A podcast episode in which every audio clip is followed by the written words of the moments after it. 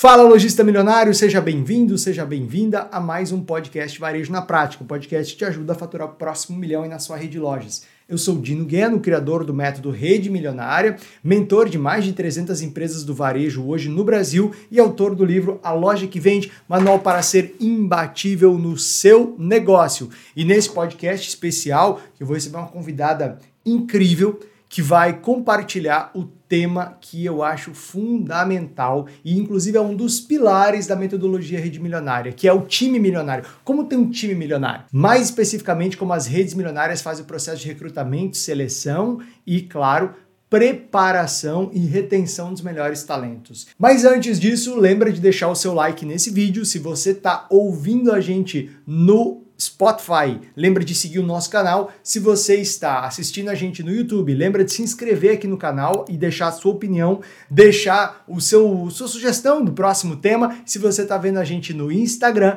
lembra também de ativar as notificações. Agora sim, vamos receber a nossa convidada de hoje.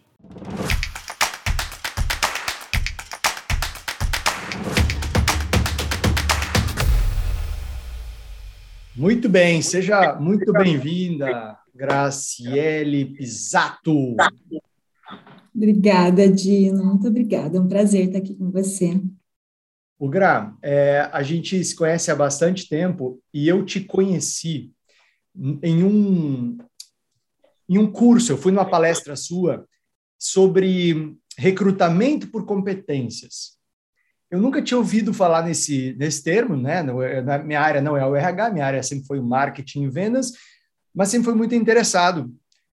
E eu fui no teu treinamento e eu fiquei muito impressionado naquele nosso primeiro contato pela quantidade de estratégias que você estava compartilhando para a gente conseguir ler o candidato, para saber o cara que está mentindo, para conseguir separar o joio do trigo.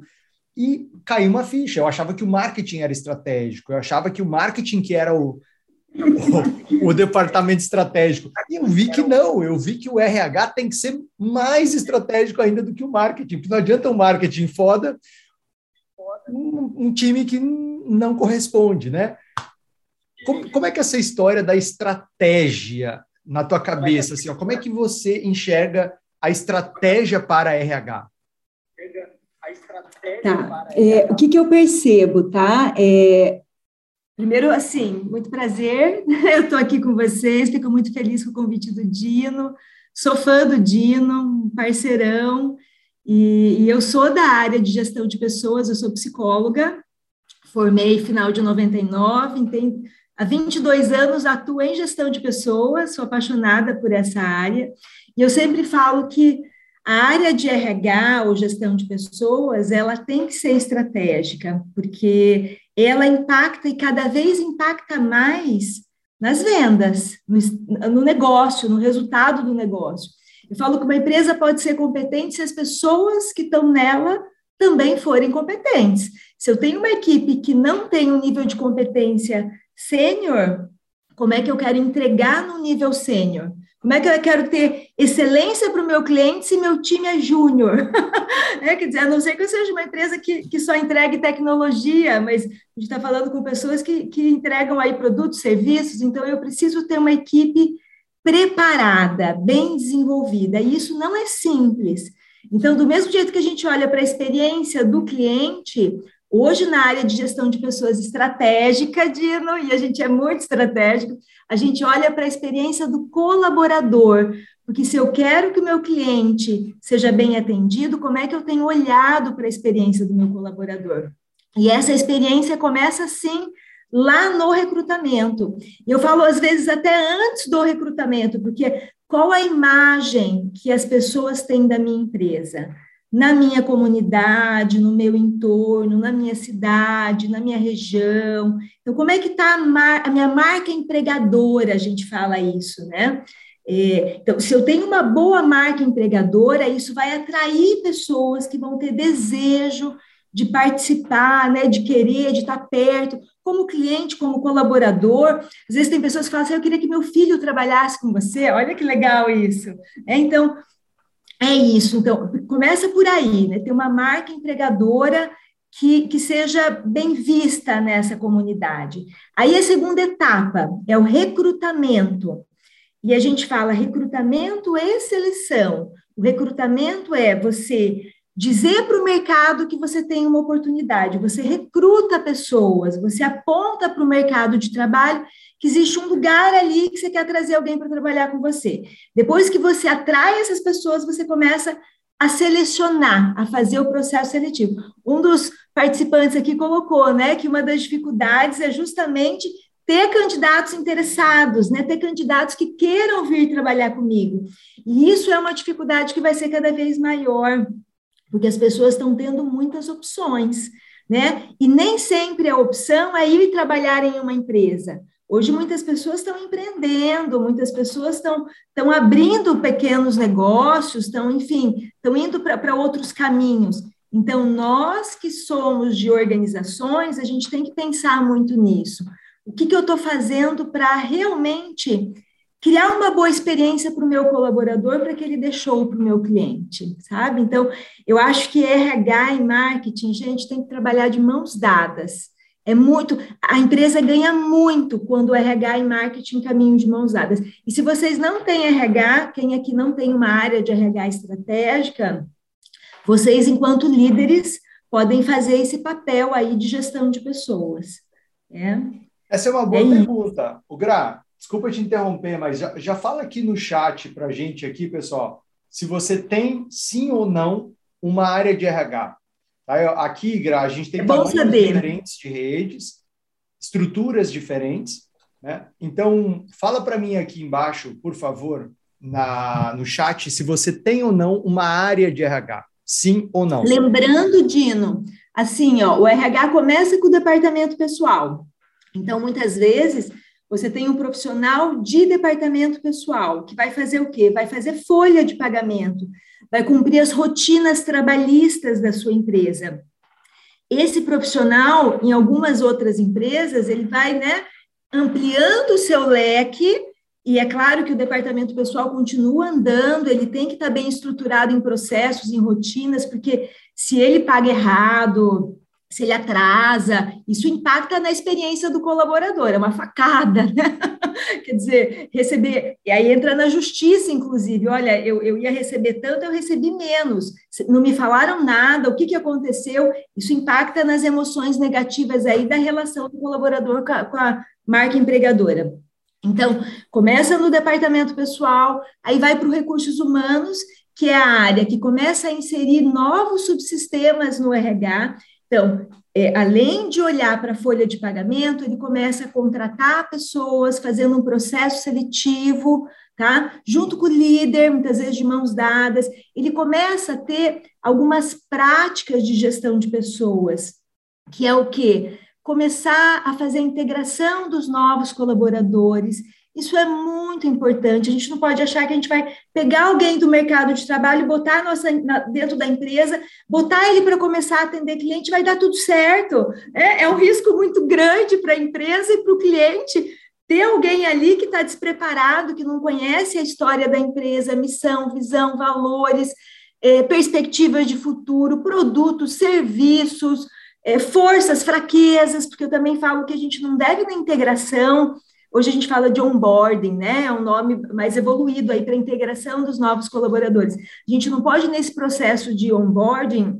falar só as coisas boas, porque aquele novo colaborador também está ali para nos ajudar a melhorar a empresa. Então, é, é o momento de falar, ó, nossa empresa é assim, e você está aqui para nos ajudar a estar tá aqui, ó, que é o nosso propósito, que é o nosso desejo. Então, esse processo de integração é fundamental. Quem não tem, né? E aí me fala aí do chat, Dina, assim, se tem muita gente que tem ou não tem, porque quem não tem, eu posso dar algumas dicas também de como é que você pode fazer isso. É, e, e, e eu falo, né, eu atendo empresas, várias empresas, e grande parte das empresas que têm sucesso em gestão de pessoas, muitas vezes o CEO da empresa, o presidente da empresa, o diretor da empresa, está lá na integração, falando da história, falando do propósito, dos princípios ou da missão, visão e valores, está ali contando da estrutura organizacional, quer dizer, como funciona a nossa empresa, né? Quais são os níveis hierárquicos. Então, muitas vezes, os grandes líderes estão ali para conhecer os novos colaboradores, que também é fundamental, porque você mostra que eles têm uma importância. Mostra, olha que bom que você está trabalhando aqui comigo. Muitas vezes eu falo, os líderes não sabem nem o nome das pessoas da equipe. Não pode. O, o Gra, você sabe que você falando de onboarding e de boas-vindas, eu sempre lembro do seu Mário Gazin. A Gazin uhum. é uma das uhum. melhores empresas para trabalhar há muitos anos. Eu não sei se ainda é assim, porque já está mais velhinho, mas a época que ele era o CEO, o que, que acontecia? Todo mundo do Brasil inteiro que entrava na, na Gazin ia até Nova Andradina, no Paraná, era recebido pelo seu Mário, CEO de uma empresa bilionária, e a, obviamente a empresa era apresentada, mas acontecia uma coisa muito simples, mas muito simbólica. O seu Mário cozinhava para para os novos colaboradores. Uhum. É, ou seja, olha, eu estou aqui servindo e é assim que eu quero que você sirva os nossos clientes, né? E, e nessa linha, Gra, eu sempre penso que as pessoas numa empresa atendem da maneira como elas são atendidas. Ou seja, adorei o teu, como você trouxe a perspectiva da experiência do colaborador, porque não dá para ter uma experiência do cliente melhor, mais avançada, sem que o colaborador tenha uma boa experiência com a gente, né?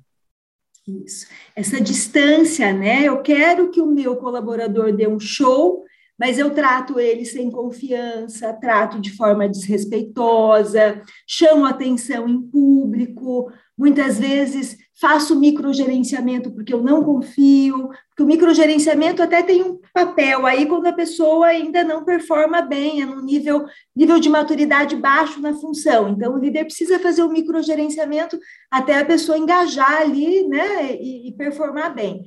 Mas, se não, é a relação de confiança. E, e o seu exemplo é ótimo, porque é, ele, de fato, é um líder inspirador. Nós temos poucos inspiradores, mas é, a gente pode formar líderes inspiradores também. A gente não nasce sendo líder inspirador. E eu gosto de falar que o líder inspirador, o que, que ele faz? Ele consegue fazer a diferença na vida das pessoas. Seja lá que pessoa for, Quer dizer, você chega num restaurante, como é que você trata o garçom? É, quer dizer, você pergunta o nome do garçom, você quer saber o nome dele, trata ele pelo nome ou fica. Né?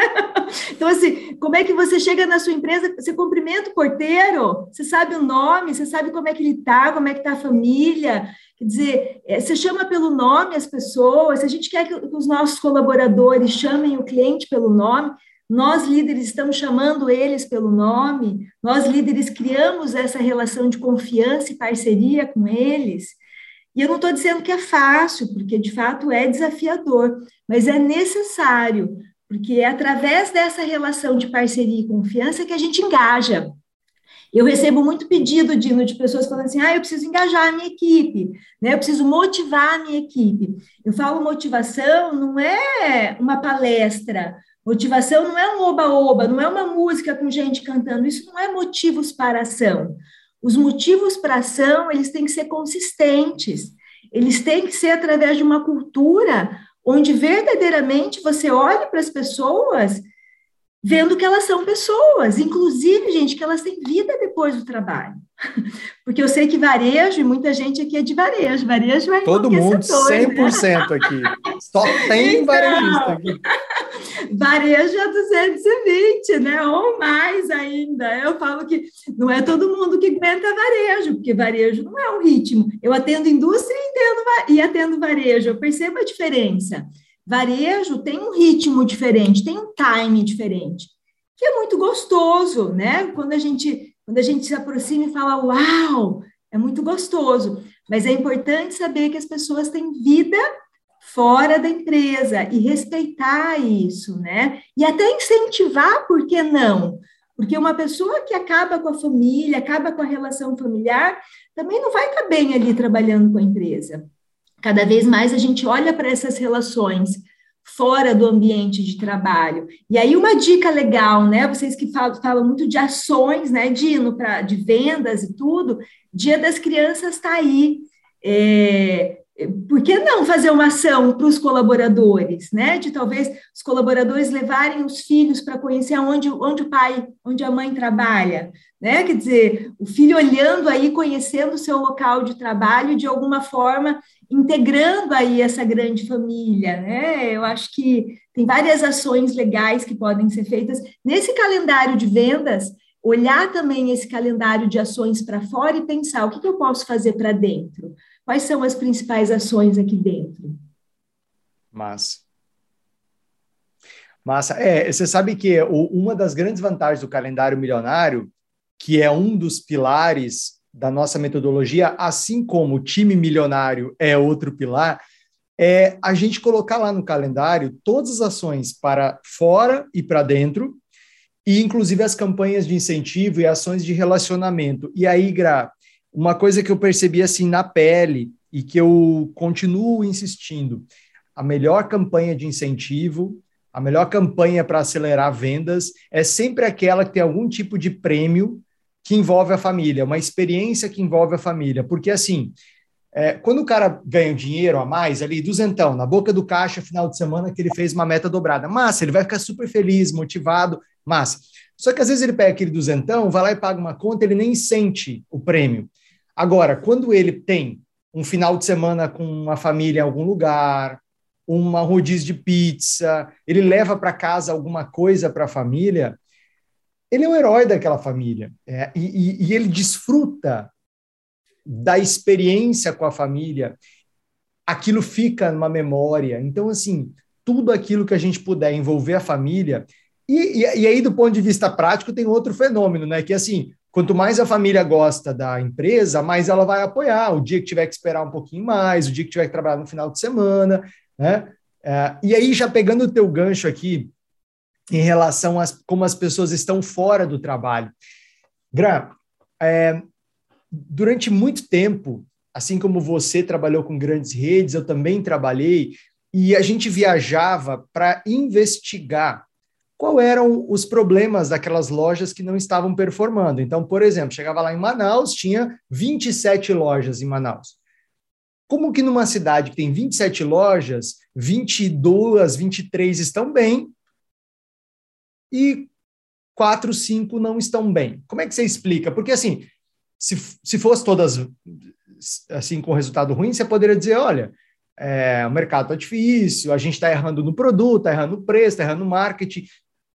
E aí, Gra, a gente achava que era marketing sempre, a gente partia do pressuposto que era marketing. Olha, o que, que a gente está errando com essas lojas? E o que, que eu fui aprendendo nesses exercícios de ouvir, de nos colocar à disposição, de ir lá conversar com esses gerentes em rodadas para oferecer ajuda, não para cobrar o cara. Gra, 100% dos casos a gente tinha gerentes que estavam passando por uma separação, estavam endividados, estava com um filho doente, ou seja, é, essas questões que não têm, não estão ligadas diretamente à, à, à função dele, impactavam diretamente a, a, aquilo que ele fazia e o resultado da loja.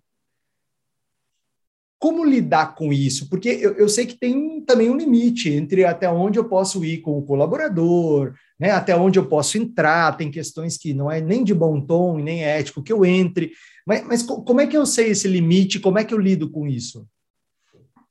Vou falar de três coisas aí, então, tá? Primeiro, a questão da premiação que você falou, né? Eu acho, eu concordo com você, eu acho que premiar através de experiências que impactem de alguma forma no entorno, né, da a família aí como principal, é, é fundamental porque transborda. É, uma vez eu vi uma palestra uh, de um, uma pessoa que eu admiro muito, e ele falou isso, ele falou, eu dava de presente para os meus colaboradores, que eram cientistas e tudo mais, um chocolate gigante. Por quê? Porque eu sabia que ele não ia dar conta de comer aquele chocolate sozinho. então, sabendo que ele não ia dar conta, aquele chocolate virava né, algo ali importante, ou para ele levar para o setor dele dividir com a equipe, ou para ir para a família. Nesse caso, ele estava premiando um líder, tá? mas eu acho que gerar experiências é, através de jantar, momentos, ou experiência para eles, meu dia da mulher, dar alguma coisa de massagem ou de unha, enfim. Mas antes disso, assim, pergunta para sua equipe. O que, que te impede de perguntar? Hoje a gente fala muito de inovação, mas a inovação não mais só de cima para baixo, mas também assim de como é que a gente pode envolver a equipe para que ela participe da inovação da empresa, de que maneira que a gente pode verdadeiramente perguntar e ouvir, verdadeiramente ter essa escuta ativa que a gente fala, de considerar o que o outro está dizendo para que eu tome a decisão, e não só fazer a ação. Então, a, a gente fala muito disso. Depois você falou dessa questão das unidades que muitas vezes têm resultados ruins, né? E o impacto da presença do líder nisso, né? Quer dizer, o líder, quando está com a cabeça em outros lugares, ele não está presente verdadeiramente no papel dele de líder, ele está dividido, ele não está com energia alta, muitas vezes, para performar e para é, eu falo, é, é, como se fosse reverberar né, essa energia para a equipe, porque o líder inspirador, ele inspira a equipe, a energia, a vitalidade dele, também a equipe olha e fala, uau, né, admira isso. Então, quando o líder não está bem, muitas vezes ele precisa cuidar de alguma coisa ali que não está legal, para voltar a ter a performance de antes. E aí tem algumas questões importantes. Primeiro, a humanidade. Covid, né, esse momento Covid nos mostrou que todos nós somos humanos e vulneráveis. Então, cada vez mais, né, a gente fala até da Brené Brown, que é uma autora que fala sobre o poder da vulnerabilidade, ela tem TEDs, ela tem livros, A Coragem de Ser Imperfeito, e ela fala, nós não somos super-heróis, e tá tudo um líder, quando demonstra sua vulnerabilidade, demonstra que ele tem uma maturidade tão grande que ele não precisa passar de super-herói para todo mundo gostar dele. Então, é um novo olhar para a liderança. Então, é muito difícil você ter um líder. Ah, eu tenho um líder de 10 anos e ele nunca ter problema. Em alguns momentos da vida dele, vai ter alguma oscilação. E aí, uma dica importante para vocês que são líderes aqui: quando alguém da equipe de vocês oscila, né, quer dizer, a pessoa performa bem, de repente puf, caiu a produtividade, é importante olhar. É falta de conhecimento? É a dica do chá que é até da competência, Dino, né, de gestão por competência, seleção por competências, que a gente fala. O que está faltando? É conhecimento, é o saber? Ele, ele mudou de função, ele está num, num, novo nível ali que está desafiando ele a ter um conhecimento diferente, e aí está faltando o saber.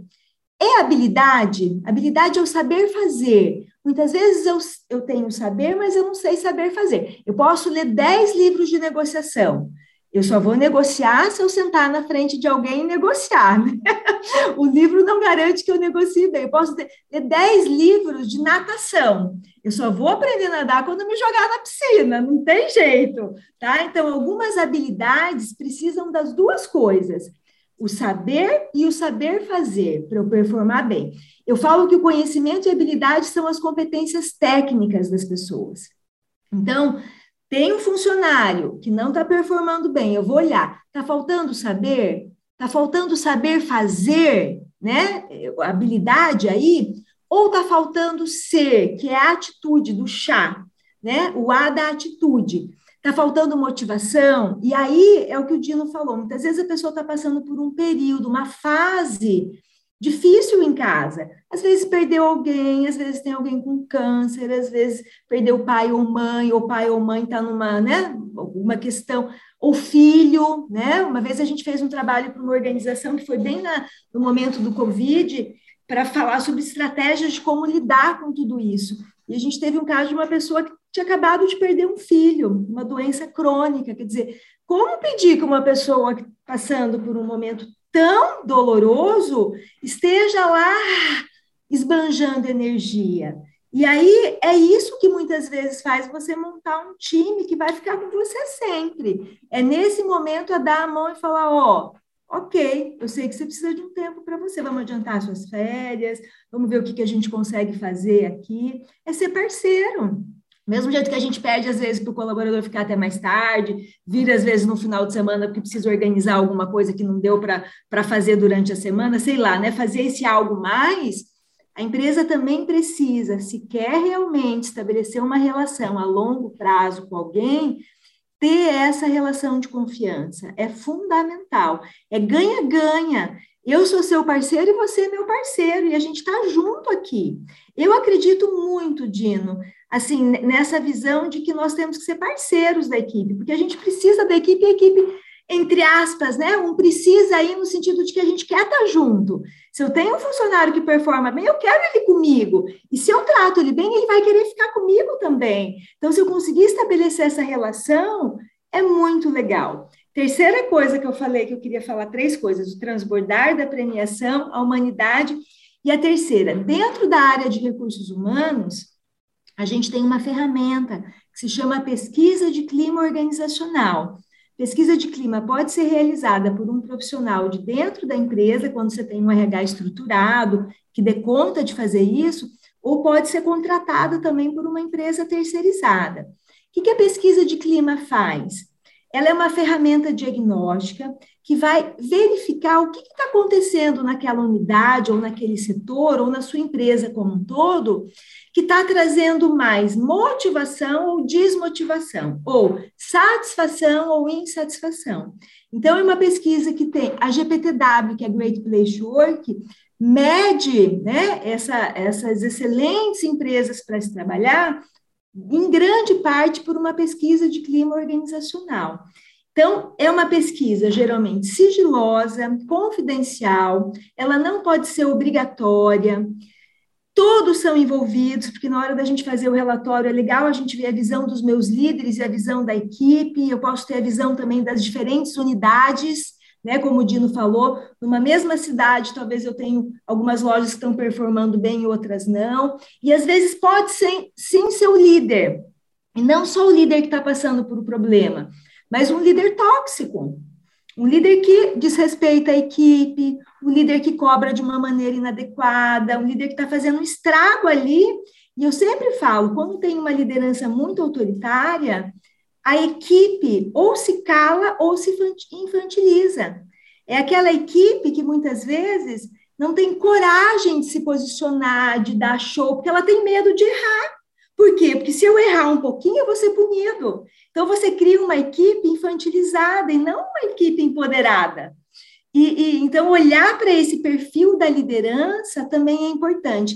E a pesquisa de clima permite que as pessoas avaliem se elas têm uma relação de confiança com o líder, se o líder dá feedback né, de tempo em tempo, se elas podem confiar na empresa e no líder, se elas percebem que há uma direção na organização, também investiga o coleguismo. Então, assim, são vários indicadores que a gente pesquisa em uma pesquisa de clima organizacional, e a partir desse feedback, desse diagnóstico, desse relatório, a gente faz todo um planejamento ou de, de RH ou de ações da liderança em cima do que saiu, para a gente não sair fazendo um monte de coisa também, achando que é o certo e muitas vezes sem ouvir o que, que a empresa quer, o que, que as pessoas da empresa querem. E aí vem uma outra questão. Às vezes as pessoas da nossa empresa querem coisas diferentes.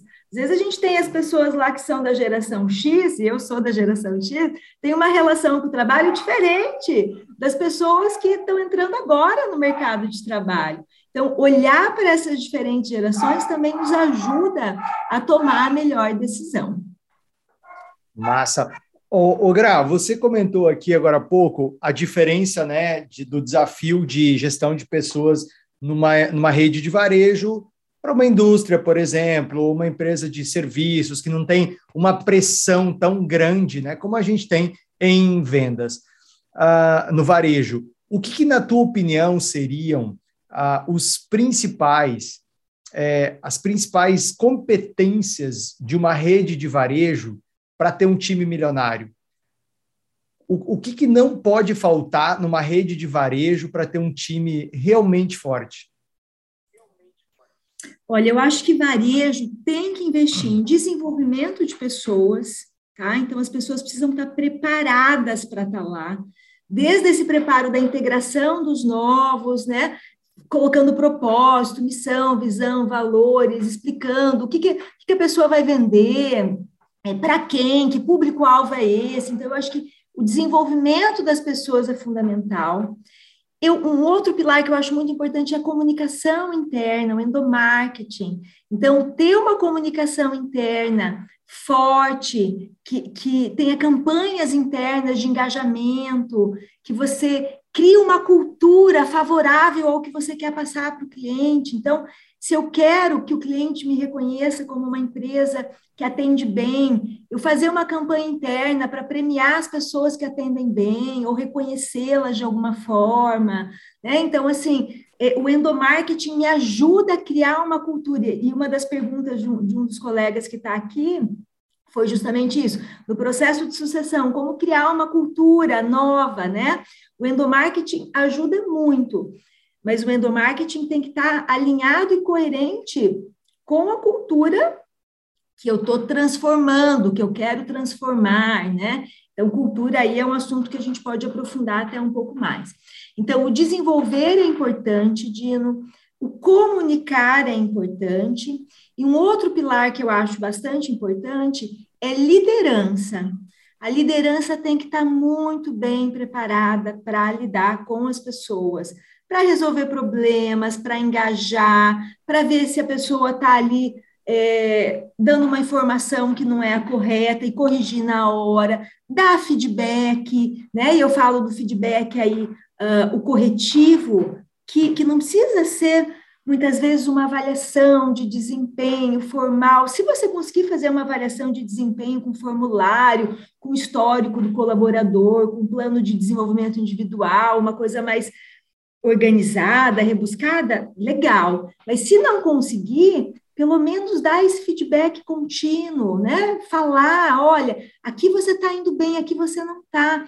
Muitos líderes têm receio de dar feedback, né? Ficam com o pé atrás, será que dou, será que não dou? Como dar feedback? Na verdade, feedback nada mais é do que uma conversa. Eu falo que o feedback é, é assim, é, é você que está muitas vezes com uma visão mais ampla, né? A gente fala que supervisão, supervisor, ele tem uma supervisão que às vezes o colaborador que está ali focado numa função, ele não tem.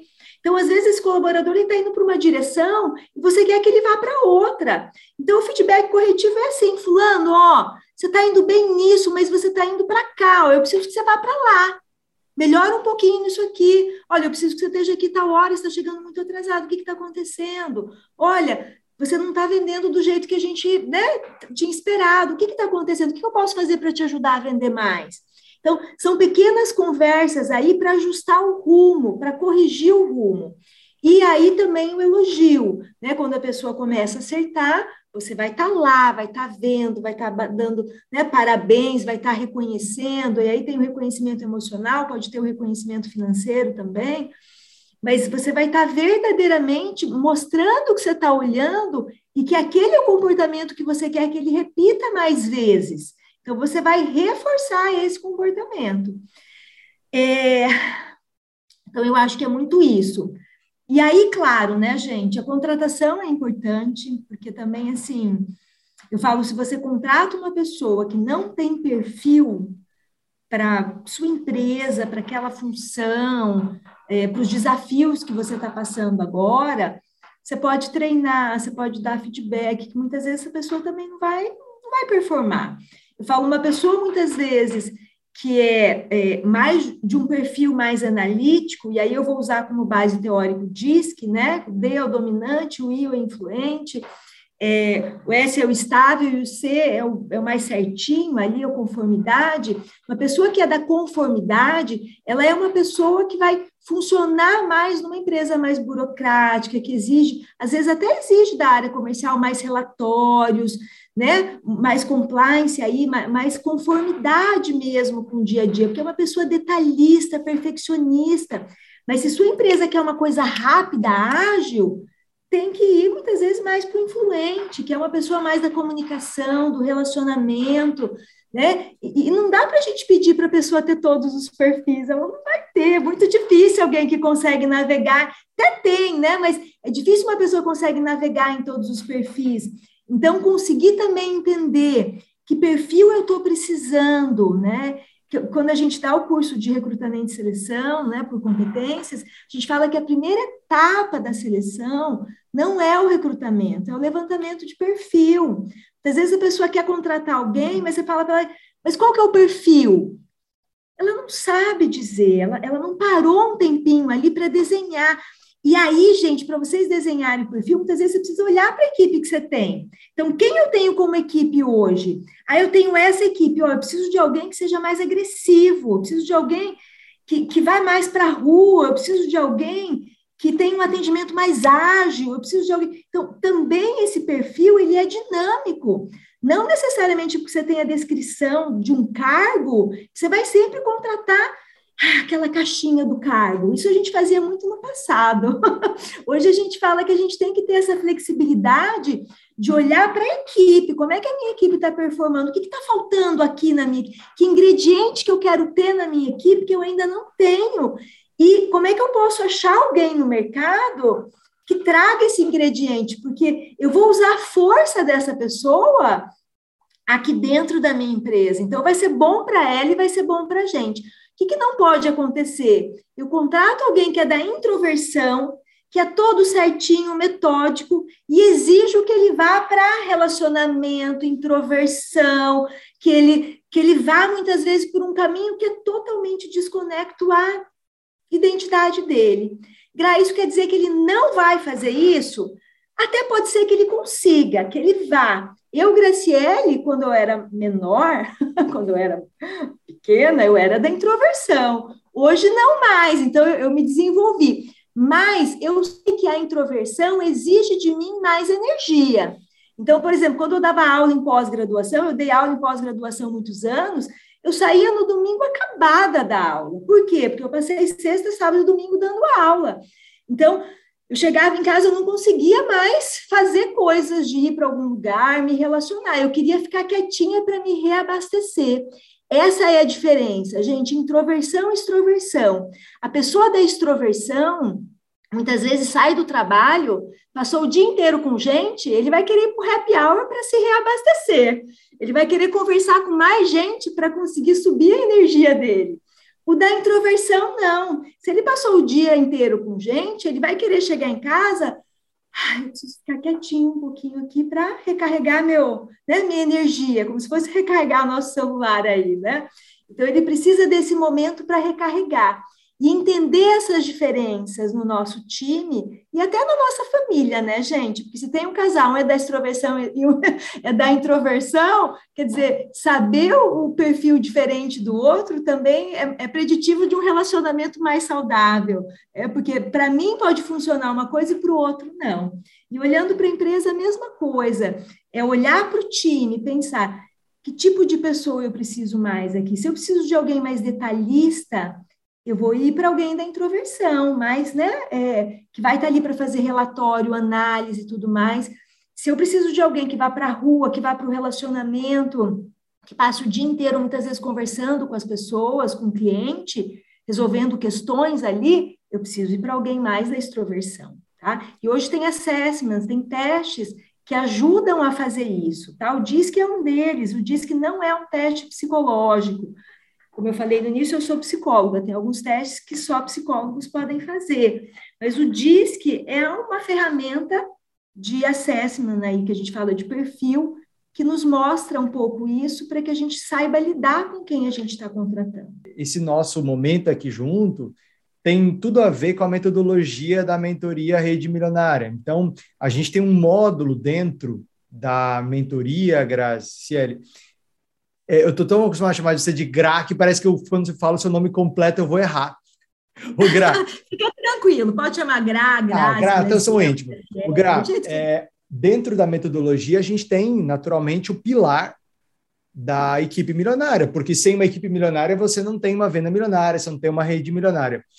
E, e lá tem um, um, todo um guia, né, todo um passo a passo para desde a abertura da vaga, que é esse planejamento que você falou, que não, não haverá um bom recrutamento e nem uma boa seleção se eu não tiver um planejamento da vaga, visando, como você falou, o perfil e não apenas as funções. Né? E levando em consideração, queria destacar o que você falou, a cultura da empresa, porque às vezes eu quero trazer alguém que não tem nada a ver com o estilo da empresa. Claro que se isso for uma estratégia para contaminar a empresa com um pensamento um pouco diferente, mais inovador, ok, mas isso tem que ser bem calculado. Porque se eu não conheço claramente a minha cultura, eu vou atrair as pessoas erradas. Aí eu vou fazer um strike na equipe que eu tenho hoje, eu, eu vou prejudicar a equipe atual e vou frustrar um trabalhador. O Gra, você falou da, do endomarketing, eu lembrei de uma história fantástica, tem um livro incrível chamado Poder do Encantamento, escrito pelo José Galó. O Galó ele foi CEO da Renner, né? ele, ele levou a Renner de oito lojas falidas até uma multinacional bilionária que é Estava na Argentina semana passada, estava lá uma Renner. Eu falei, que massa, né? Ver uma empresa brasileira lá. E, e sabe o que, que a Renner tem, Gra? Ela tem um livro do encantamento. Ou seja, eles reeditam um livro com histórias de encantamento, celebrando comportamentos positivos que eles querem reforçar. Ou seja, é, eles contam para os funcionários histórias de encantamento de outros funcionários. Isso também é um treinamento, é uma educação, né? Com certeza, com certeza. É uma inspiração. Você dá a direção do que você quer através de exemplos, que é a melhor maneira, porque ali vai ter exatamente o que, você quer que as pessoas façam mais. Então, você. E isso é muito inteligente, assim, é porque você está reforçando o positivo. Muitas vezes a gente erra porque a gente fica falando que a gente não quer que eles façam. Ó, não faça isso. Você fala para eles, não pense no elefante branco, não, não, todo mundo sem querer, vai pensar no elefante. Então, muitas vezes, a gente fica falando o que a gente não quer e não reforça o que a gente quer. Então, muito legal essa prática de peak performance, né? Quer dizer, o que, que tem de, de, de melhor performance na minha empresa que eu posso botar luz sobre. Eu gosto muito da psicologia Nossa. positiva, que traz justamente esse olhar para o que funciona. Né? A psicologia positiva, ela vem é, justamente Martin Seligman, dos Estados Unidos, e ele fala assim, é, e ele ainda é vivo, tá? A psicologia positiva é, é, bem recente. Ele fala assim: como que a gente pode colocar luz sobre as forças, as virtudes dos seres humanos? Porque a gente já sabe das psicopatologias, a gente já sabe o que, que causa dor, a gente já sabe muito do sofrimento, a gente já tem aí as doenças, né? É, catalogadas e tudo mais com sintomas. Mas o, o que, é preditivo do florescer humano? O que, que faz uma pessoa ser feliz no ambiente de trabalho? Então, ele vem trazendo toda uma teoria que olha para as pessoas e o que, que a gente pode fazer no ambiente de trabalho que vai reconhecer, inspirar, fortalecer, é, aproveitar as forças das pessoas para que elas possam realmente trazer para o trabalho o que elas têm de melhor. Então, é, a psicologia positiva, ela, ela atua né, em organizações, com pessoas também, hoje tem até uma terapia dentro da psicologia positiva, mas eu gosto muito desse olhar da psicologia positiva para as organizações, de que maneira que a gente pode fazer do ambiente de trabalho um lugar em que as pessoas queiram estar lá. E isso é muito legal, porque se a gente olhar para a história do trabalho, Antigamente, num trabalho mais braçal, é difícil você falar para a pessoa assim, dela demonstrar a competência dela, mas nos trabalhos mais relacionais, ela pode colocar as forças dela aí. E, e, uma coisa legal também que, que eu lembrei agora, antigamente os treinamentos diziam exatamente o que você tinha que fazer. Né? Tinha até aquela história da pessoa rir, balançar a cabeça para demonstrar empatia com o cliente, enfim. Hoje a gente fala que se a empresa conseguir confiar, treinar, desenvolver a equipe e dar essa carta branca para que ele surpreenda o cliente, dentro de diretrizes claras, ou a gente pode ir até aqui, ó, daqui para frente, não promete que a gente né, vai ter dificuldade para cumprir. Então, ter essa clareza aí com a equipe e deixar, incentivar a equipe a surpreender o cliente é muito legal, porque assim é, a gente vai estar tá fortalecendo o nosso time e fortalecendo essa relação com o cliente. Mas para isso precisa ter uma relação de confiança. Se eu não confio no meu time, como que eu vou dar uma carta branca? Então, se eu não treino bem o meu time, como que eu vou né, confiar que ele vai fazer o certo? Não, eu preciso estar ali, eu preciso, é, eu preciso estar toda hora verificando. Então, essa relação de confiança é fundamental. O Gra, com, com Stephen Covey eu aprendi, e a gente estava debatendo sobre isso lá em Cuiabá, que a confiança ela é uma habilidade a ser aprendida, né? E ela é mais do que um, uma virtude social, ela é um fator econômico. Empresas em que há um ambiente de confiança, as pessoas se abrem para dar o que elas têm de melhor e elas performam mais e, e, as empresas são mais lucrativas, né? Mas tem um desafio da confiança. Eu não posso exigir confiança do meu liderado. Eu primeiro preciso confiar, né? A confiança é algo que primeiro eu estendo para depois eu receber.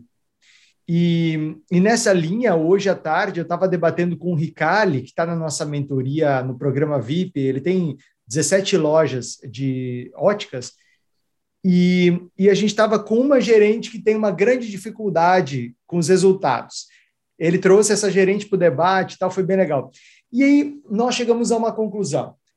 Eu falei para ela, qual é o maior desafio com a tua equipe hoje, assim, no, na parte técnica? Ela falou, fechamento. Meu pessoal não é bom de fechamento, meu pessoal não, não fecha, atende bem, mas não consegue fechar.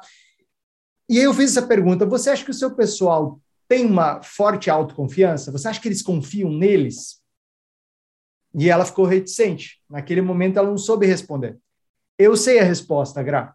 Pessoas que têm dificuldade de fazer fechamento, conversão, são pessoas que, no fundo, não são tão confiantes nem nelas mesmas, nem no líder, nem na empresa.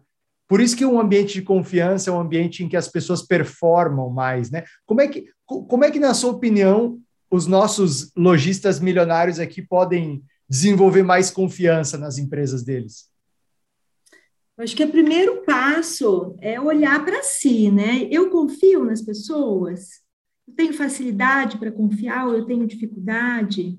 Que isso também tem a ver com a nossa história. É, tem gente que fala assim, olha, eu cresci num ambiente de confiança, e tem gente que fala, não, né? Aquela história, muitas vezes, que o pai fala para faz uma brincadeira com o filho, o filho confia e o pai ferra o filho fala, não confia em ninguém. tem uma, uma brincadeira dessa. Mas é, é, é isso. Então, e, e numa relação de confiança, eu acho que um dos pilares importantes aí é você saber que o outro não vai acertar sempre. Então, eu confio sabendo que o outro pode errar, porque ele é humano. E, e, eu, e eu inspiro confiança dizendo: olha, não tenho todas as respostas, porque eu não sei tudo. E está tudo bem eu não saber tudo, e está tudo bem você não saber tudo, faz parte. Então, é o que a gente chama na, na teoria da autocompaixão aí, da, da Cris, que é uma autora que fala muito sobre autocompaixão, mindfulness e autocompaixão, ela fala muito da humanidade, né? De você saber é, e sentir a humanidade que há em você e que há no outro. Porque enquanto a gente está nas nossas crenças, e uma das crenças é eu não posso errar nunca, se eu não me permito errar nunca, eu não permito que o outro erre. E quando o outro erra, eu julgo, eu penalizo, porque como assim eu não me permito errar e você vai errar? Só que é impossível a gente nunca errar. Mesmo quem tem a crença da perfeição erra. Mas muitas vezes fica com o chicotinho muito tempo ali. Então não é ser permissivo, tá? Eu não estou dizendo que a gente tem que ser permissivo. Olha, gente, tudo bem. Não, não é isso. Mas é criar um ambiente de confiança que fala assim: olha, Vamos se apoiar. Se você tiver dúvida, eu estou aqui, vem aqui, conversa comigo. Se tiver dúvida no fechamento, faz isso e isso. Se não der certo, traz aqui que a gente vai fechar junto. Eu estou aqui do seu lado, ó. Né? Tamo junto. Então, criar essa cultura de confiança requer que o líder tenha um nível de maturidade e aí exige uma evolução pessoal também, tá, gente? Porque eu falo que a gente vai ser tão bom profissional quanto nós formos bons enquanto pessoas. Eu acredito muito nisso, em qualquer profissão.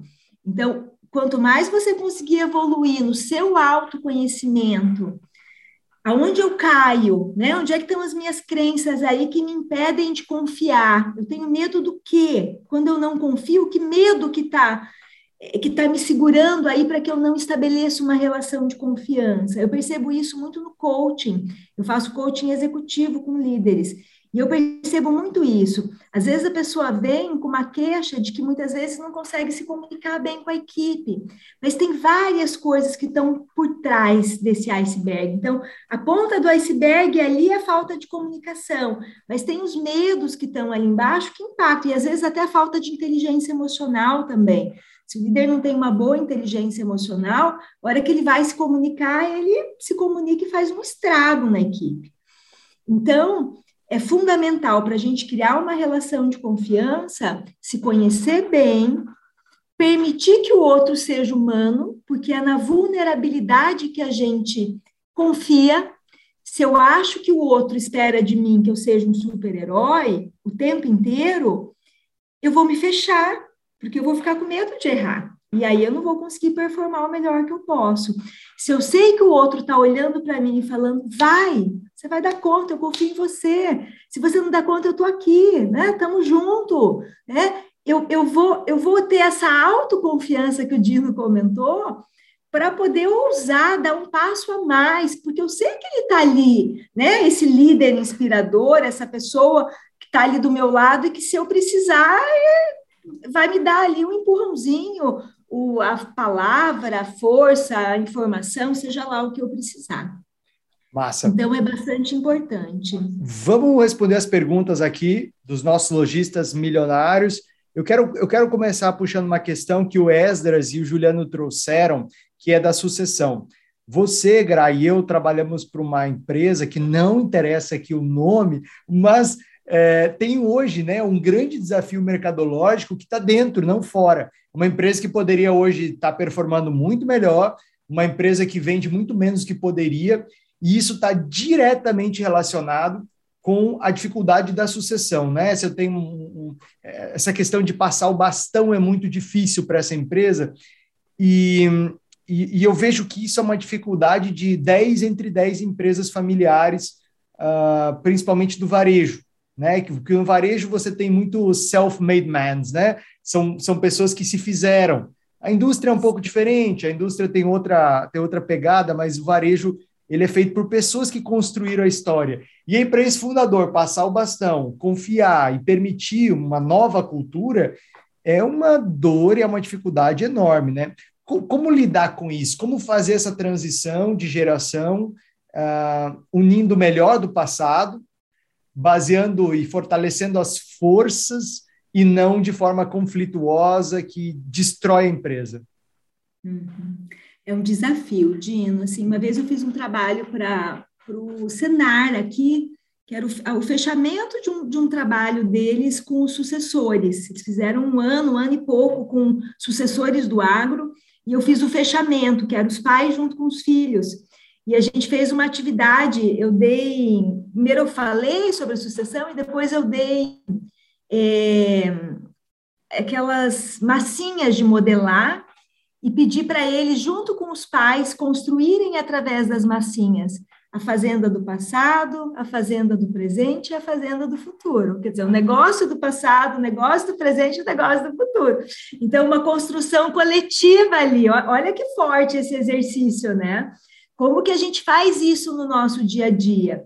Muitas vezes a gente não consegue parar para fazer essa construção. Que empresa nós tínhamos no passado, que empresa nós temos hoje, que empresa nós queremos construir no futuro.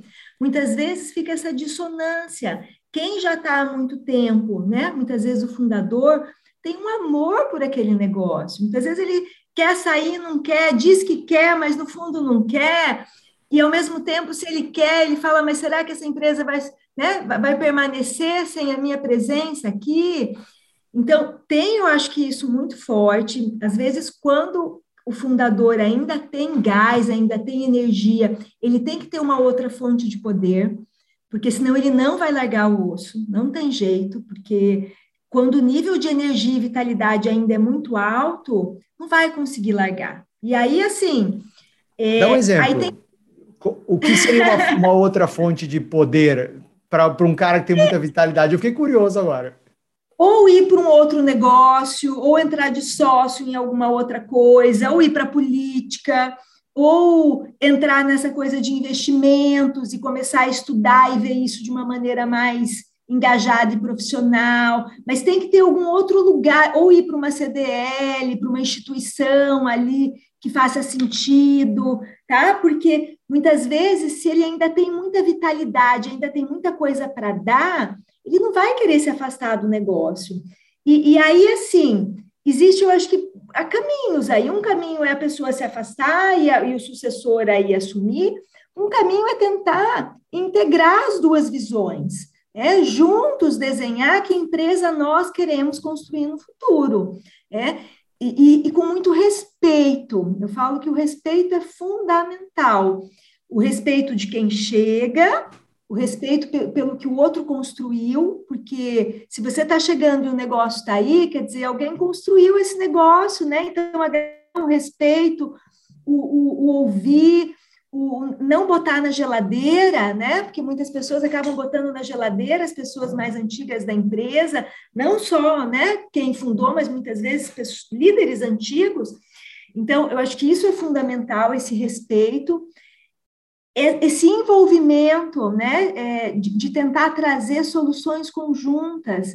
Olha, eu estou aqui, eu tenho a teoria, eu, eu, eu tenho muita coisa para dar para essa empresa, eu sou jovem, mas eu respeito a sua experiência, eu respeito o seu quilômetro rodado, eu respeito a sua intuição, que muitas vezes eu ainda não tenho. Eu acho que quando a gente consegue dar as mãos e juntar essas duas coisas, a tendência da empresa dar um boom é muito maior. E aí, assim, cada caso é um caso, né? Tentar olhar para o perfil de quem está vindo, do novo aí, o perfil de quem está saindo, também é importante. Quem é novo aí, talvez tenha que ter uma, uma força, um autocuidado, um autodesenvolvimento aí maior para conseguir ter a liderança, conquistar a liderança de quem está saindo. Senão você pode perder o time, porque as pessoas às vezes ficam pelo líder e não pela claro. empresa. Então é fundamental que você vá conquistando essa liderança. E aí eu vejo que muitas vezes o jovem não tem tanta essa paciência de conversar, de olhar no olho, de verdadeira, genuinamente se importar pela vida do colaborador, que muitas vezes quem já está lá há muito tempo já tem essa relação de confiança uhum. com aquela equipe, principalmente com a equipe mais antiga. E aí, falando da sucessão, existem projetos aí de organização da sucessão, né? Então, tem toda uma teoria, tem todo um estudo aí de sucessão, é, que vale a pena ler, se identificar. É, INDG,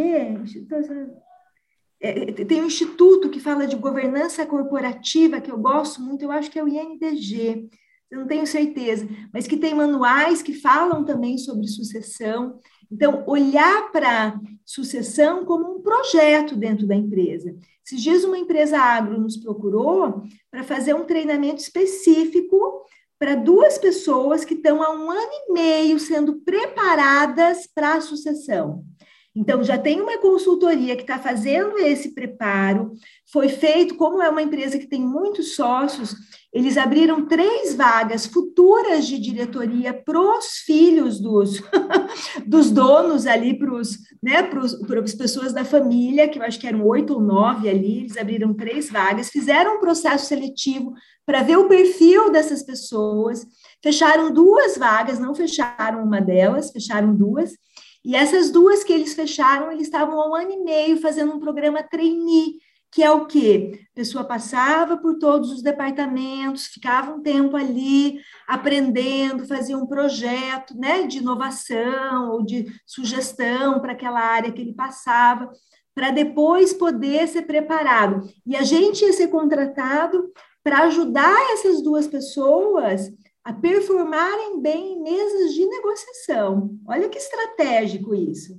Eles queriam que a gente desse um treinamento para ajudar esses sucessores a ir para uma mesa de negociação mais preparados do que os pais foram. Nossa. Porque eles vão negociar com banco, com fornecedores ah. grandes. Então, olha o nível de cuidado e de preparo. Então, não adianta achar que eu vou pegar alguém, botar ali para apanhar e achar que a pessoa vai se sair super bem. Não, nossa, tem nossa. que ter um cuidado, tem que ter. Eu falei, ó, ó, olha, olha que case, né? Um case assim de, de cuidado com para esses sucessores também não chegarem lá e ser um trauma para eles. Eles falarem, não quero mais saber desse negócio, tô fora de estar aqui. É, quer dizer, é, é todo um cuidado aí para o ganha-ganha, gente. Eu gosto muito da, da coisa do ganha-ganha. A gente ganha, o outro ganha, a sociedade ganha, o cliente ganha. Não adianta a gente achar que, ah, eu vou ganhar, o cliente vai perder. Não, tem que ser ganha-ganha. E cada vez mais as relações têm que ser genuínas, as pessoas percebem quando alguém vem com uma teoria muito né, de vendas que não, que não, não, não tem verdade, não tem verdade, sabe? Aquela fala, tá acabando. Hum, bem se acabar, eu peço aqui no meu celular, em outro lugar, não tem problema nenhum. É, e se está acabando, não, não, é mais válido de sucesso. Claro. Tem que construir uma relação verdadeira. A gente sabe que tem os gatilhos que fazem parte e tudo mais, mas cada vez mais é gente cuidando de gente, seja internamente, seja para o cliente. A gente precisa olhar para isso. Massa. Só contribuindo, o instituto que você citou é o IBGC, é o Instituto IBGC. Brasileiro de Governança Corporativa. Eu fiz, inclusive, a formação de, de conselheiro lá, porque eu ocupei uma cadeira no conselho de administração, e aí, para isso, eu me preparei. E, e além do IBGC, também o, a Fundação Dom Cabral tem um programa específico de sucessão e de preparação de CEOs. Bem interessante também. Eu acompanhei, Gra, o processo nessa empresa que eu era do conselho, a, a, preparação do futuro CEO, ou seja, o atual CEO vai subir para o conselho, né, vai se afastar da, da, da parte executiva do negócio e o, um dos diretores vai se tornar o CEO. Só que isso é um projeto de dois anos e ele só vai se tornar CEO se ele cumprir uma série de etapas, objetivos e formações. O Gra, perguntas aqui de quem está aqui com a gente. Ah, uhum. O, o Samir, né, que tem uma rede de óticas, está comentando aqui como implantar a cultura da empresa junto à equipe e fazer com que se mantenham motivados. Como numa rede motivar tanta gente diferente, em lojas diferentes, em cidades diferentes? Como fazer isso? Bom, primeiro ter um bom projeto de endomarketing, eu acho, né, para poder assim comunicar bem essas pessoas, fazer essa gestão da comunicação interna, fazer campanhas eu falo que motivação são motivos para ação, né? Campanhas, é, ter momentos ali com a equipe, isso ajuda bastante. E depois criar esse clima favorável à confiança. Então, investir também no desenvolvimento dos líderes para que eles possam olhar para cada uma das equipes, ver o que, que ela precisa, fazer essa interlocução também né, com a sede aí, com, com o corporativo da empresa, para a gente também tratar é, com remédio específico, problemas específicos quando houver. Quando a empresa é muito grande, cada vez mais é difícil a gente ter esse olhar individualizado por unidade, mas a gente não pode perder ele. Dentro da área de recursos humanos, a gente fala de ter o BP, que é o Business Partner, que já é assim, eu falei do departamento pessoal, do RH, da área de gestão de pessoas. Depois da área de gestão de pessoas, a gente já tem o BP, que é o business partner, que é um profissional de RH que conhece muito bem o negócio lá na ponta e que ele consegue ir para a unidade de negócio com o olhar dos subsistemas de RH, fazer um diagnóstico e escolher essa ferramenta, né? Quer dizer, o que, que eu vou usar em cada uma das unidades para ajudar essa equipe a performar melhor. Então, o BP aí, esse profissional né, de recursos humanos, que dentro dessa evolução hoje é o business partner, ele, há, ele é o que há de mais moderno e estratégico dentro da área de recursos humanos.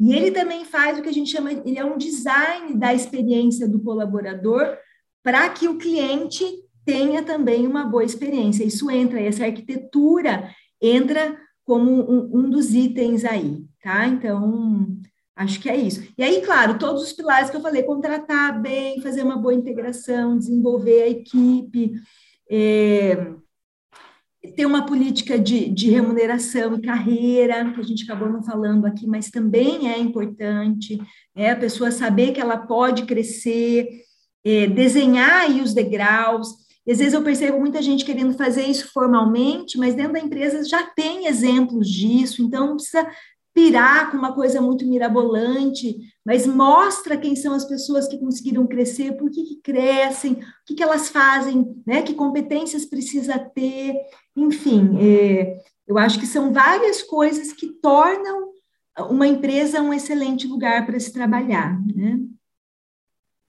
Que mais, dizer, fica comigo, fica comigo quem vê um futuro melhor, né, do que não ficar comigo, né? Quer dizer, fica na nossa empresa quem consegue enxergar que estando na nossa empresa vai ter um futuro melhor, né? O Gra, outras perguntas aqui, eu vou trazer do Elias duas perguntas. A primeira, estamos estruturando o RH estratégico agora. É, o que, que, você recomenda como os principais passos, né? Uh, alinhamento de expectativa dos resultados é o RH quem faz ou superior imediato? E uma terceira pergunta dele, são três perguntas aí. De forma geral, que perguntas que se faz na pesquisa de clima? Tá. Então, a primeira é ter um RH estratégico. O RH estratégico ele tem que estar linkado à tomada de decisão da organização. Então, você precisa ter um bom profissional no RH. Alguém que tenha credibilidade, alguém que conheça bem os subsistemas de RH e alguém que consiga ter voz. Porque às vezes a pessoa conhece o RH, é uma pessoa boazinha, mas ela não se posiciona. O RH precisa se posicionar, porque nem sempre o empresário tem um olhar aí das pessoas. Então, o RH precisa ser esse ativista interno aí, com credibilidade, tá? Que vai falar, ó, oh, isso aqui tá legal, mas isso aqui, ó, a gente não tem o valor tal, a gente não escreveu ali que a gente tem tal valor. Vocês acham que essa atitude aqui tá coerente com o nosso valor? Então, o RH estratégico, primeira coisa, é esse alinhamento, missão, visão, valores ou propósito e princípios da organização, alinhado às práticas do RH. O RH ele é um guardião da missão, visão e valores da empresa, e através dela ele vai né, pensar em maneiras de comunicar, de reforçar a cultura e, e, e trabalhar isso internamente.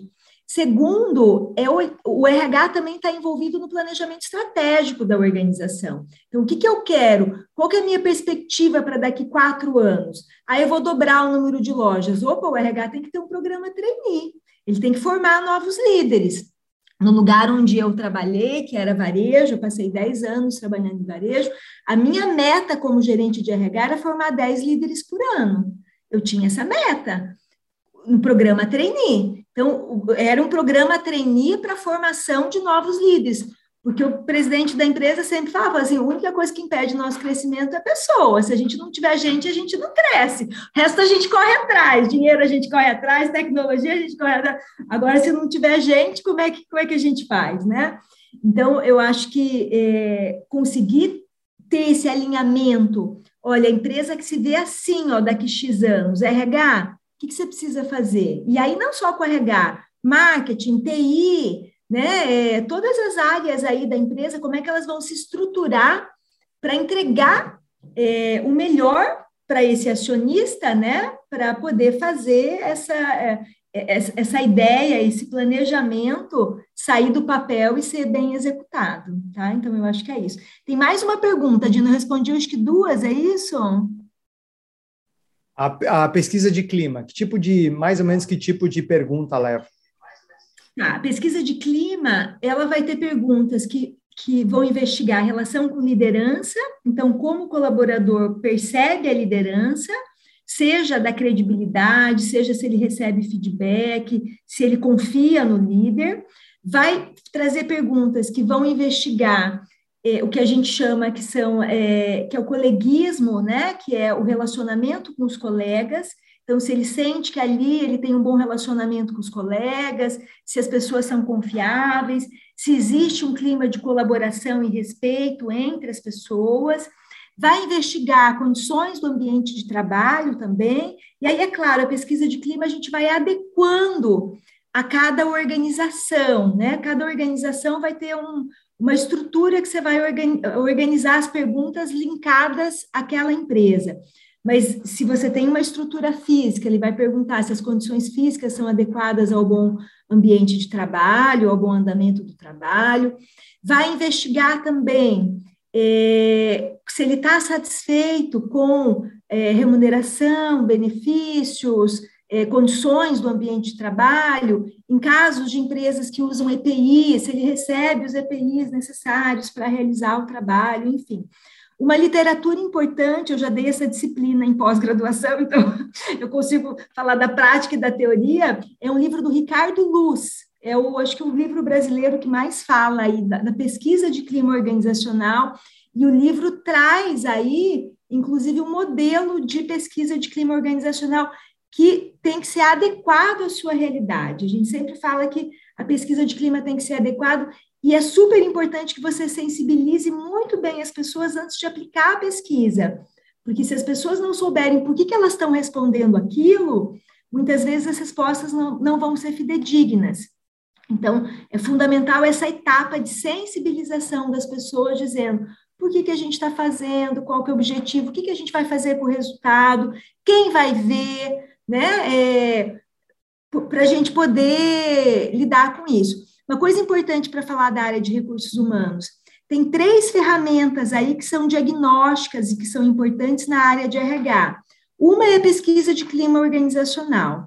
A outra é a entrevista de acompanhamento no período de experiência. Então, quando a pessoa está próxima de completar o período de experiência, você fazer uma entrevista com ela uma semana antes, para saber se ela está se adaptando, se ela está gostando, e você também dá o feedback. Ó, estou gostando, não estou gostando, precisa ajustar isso.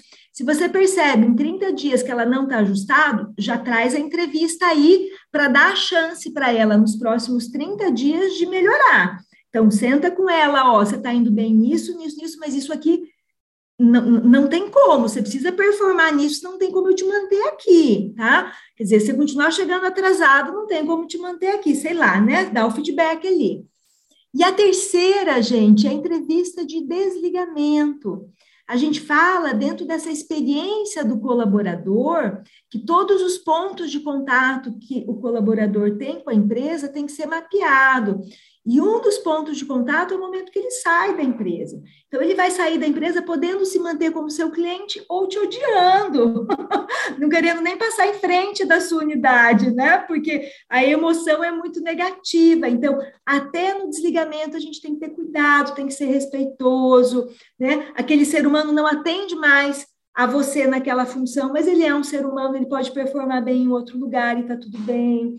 Então, falar, tentar dar feedback, não, não mandar os outros embora de surpresa, a gente fala sempre para ter esse cuidado, né, é, de, de tentar falar para a pessoa que ela não está indo bem antes de fazer o desligamento, para você dar essa chance dela é, retomar e fazer diferente, tá?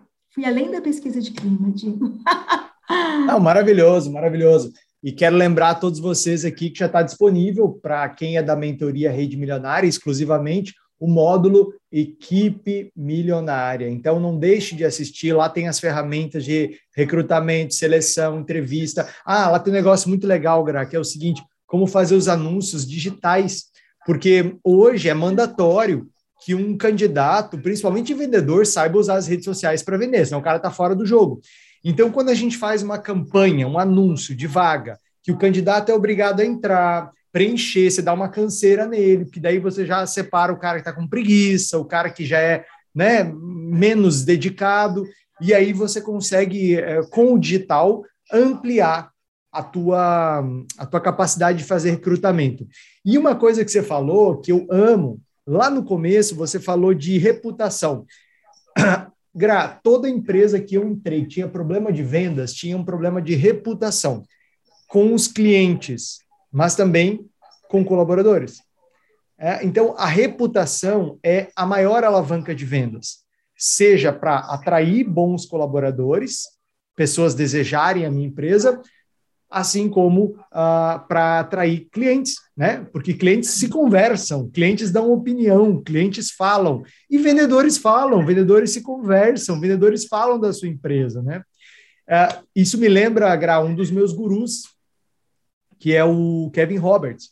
O Kevin Roberts ele foi CEO da Saatchi Saatchi por 20 anos e a maior agência de publicidade do mundo. Ele escreveu Love Marks, o futuro além das marcas.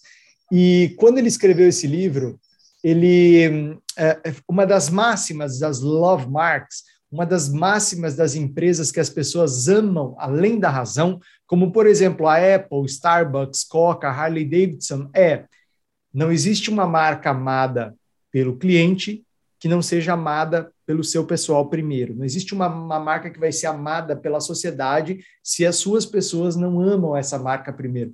E hoje você deu uma aula aqui, uma baita de uma aula sobre como fazer as pessoas amarem, porque você foi muito mais profunda que a parte técnica, né? Você falou muito da parte da humanidade do líder, você falou muito da parte uh, de olhar para o ser humano que está ali, até no momento da, da, da demissão, né? Que vai chegar um momento.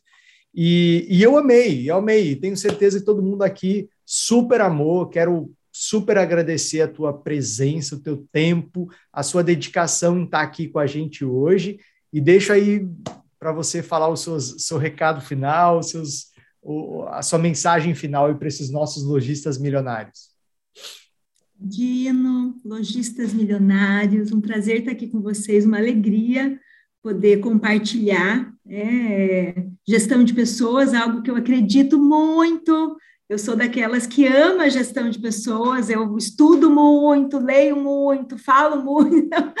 É, eu acho que verdadeiramente, falo, a missão da minha empresa é desenvolver pessoas, porque eu sei que as pessoas vão ajudar as organizações a serem melhores e organizações melhores vão tornar uma sociedade melhor, né? Quer dizer, então, pessoa, organização e sociedade. Então, eu acredito muito nisso. E, e a minha mensagem final é, é olhem para vocês.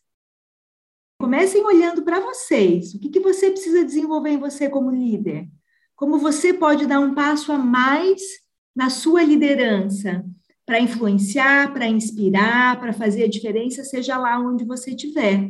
É, então, de que maneira que você pode é, evoluir e eu falo muito que o líder inspirador é aquele que faz a diferença na vida das pessoas. Então, pensar sobre isso. Você verdadeiramente está fazendo a diferença na vida das pessoas? De que forma? É, como é que você pode avançar um pouco mais nisso? Porque se, se nós formos, eu falo que, é que se a gente tiver essa estrutura interna é, forte, técnica, ferramenta, entra muito mais fácil. Vem, é? Mas se a nossa estrutura interna tiver capenga, se eu sinto muita raiva o dia inteiro, se eu fico irritado o tempo inteiro, se eu acho que colaborador é muito difícil, que esse negócio de lidar com gente é horrível, difícil, você vai olhar para as pessoas com essa energia de que é horrível estar aqui com você. E aí a relação de confiança não vai acontecer e aí a perde-perde. Então, mudar esse mindset, a mentalidade, a gente fala muito de mindset hoje, né? É mudar essa mentalidade de olhar as pessoas como parceiras. Se você conseguir fazer isso, ó, vai embora. é isso. Senhoras. Eu estou à disposição de vocês, tá, Hã? gente? Estou à disposição de vocês, né? Se precisarem falar comigo aí no Instagram, enfim, se quiser meu contato, Dino Passa também, estou à disposição do que vocês precisarem já segue Graciele Pisato com dois Z's e dois T's. Eu vou mandar no, no nosso grupo do Telegram direto o link para os nossos lojistas milionários seguirem e acompanharem seu trabalho. Senhoras e senhores, Graciele Pisato, obrigado, Gra. Muito obrigado mesmo pela sua presença. Dino, obrigada pela oportunidade, pelo convite. Muito obrigada. Sucesso, gente. Muito bem, esse foi mais um Podcast Varejo na Prática. Obrigado você que assistiu ou que ouviu a gente. Lembra de deixar o seu comentário aqui embaixo se você está vendo a gente no YouTube e de compartilhar com um amigo, uma amiga que tem esse desafio de formar um bom time na sua loja, na sua rede de lojas. Um forte abraço e lembra de me acompanhar no Instagram, onde a gente divulga cada podcast e cada estratégia que vai fazer a sua loja faturar o próximo milhão. Até lá!